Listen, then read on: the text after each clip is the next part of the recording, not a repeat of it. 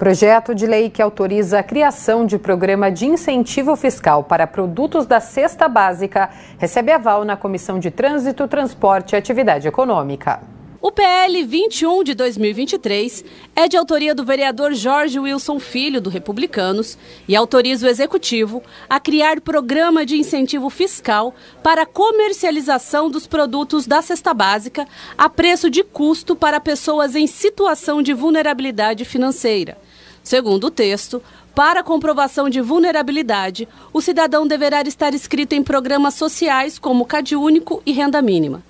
Já sobre o incentivo fiscal, o documento prevê que poderá ser em qualquer imposto de competência do município. Vereador Senival Moura. Infelizmente, em que pese estarmos vivendo na cidade mais rica do país, mas temos muitas famílias que em função de desemprego, em função de, de dificuldade econômica, passam por, por problemas de dificuldade financeira e que a cidade de São Paulo, o governo pode contribuir com isso.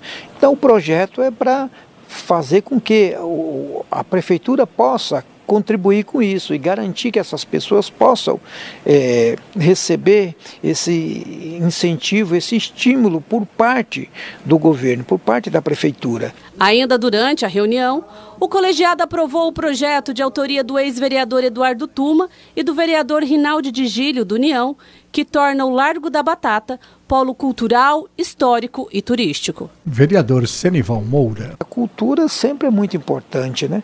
É, é sempre muito positivo que a, as pessoas possam estar cada vez mais inseridas na cultura, porque a cultura é que faz a pessoa é, se divertir, curtir, fazer o lazer. É muito importante você poder se integrar na cultura. Quando você está é, realizando a cultura, você pode estar tá deixando de estar tá ocupado em outras coisas para você estar tá se divertindo. E a cultura é muito importante para todos nós.